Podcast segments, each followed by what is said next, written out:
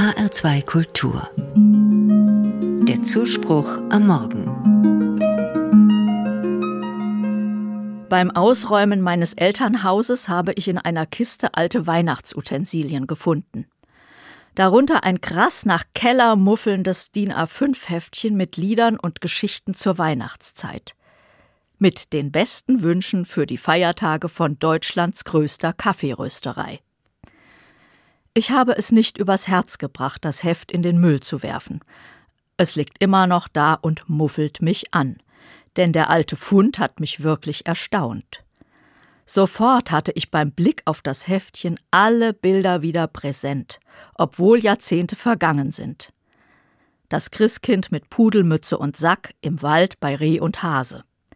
Der kleine Junge im blauen Schlafanzug, der am Nikolaustag morgens aus dem Bett nach den gefüllten Schuhen schaut. Und ich wusste beim Blättern auch, woraus sich mein Fundus an Weihnachtsgedichten speist, den ich durchs Leben mittrage. Alle waren sie in diesem kleinen Werbeheftchen einer Kaffeerösterei vereint, inklusive biblischer Weihnachtsgeschichte. Irgendjemand muss mir die Geschichten vorgelesen haben, meine Mutter vermutlich. Gesungen haben wir immer alle zusammen. Irgendwann habe ich selber mit Bleistift neben den Liedern markiert, ob ich sie mit Flöte oder mit Melodika begleiten kann.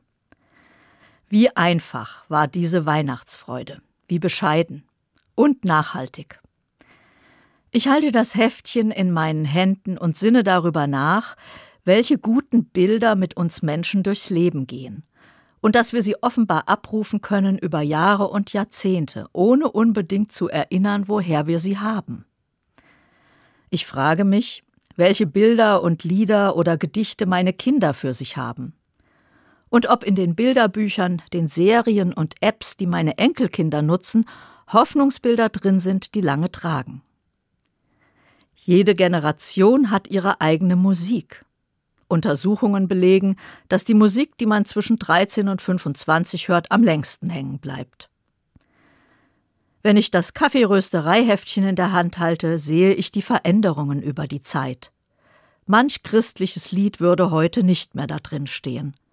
Dafür vielleicht das von der Weihnachtsbäckerei, in der es manche Leckerei gibt. Ich nehme die Bilder und Lieder meines Heftchens mit in die dunkler werdende Jahreszeit, die mich manchmal trübsinnig zu machen droht. Und will innehalten, um gute Geschichten, Bilder und Lieder wie Leckereien zu genießen.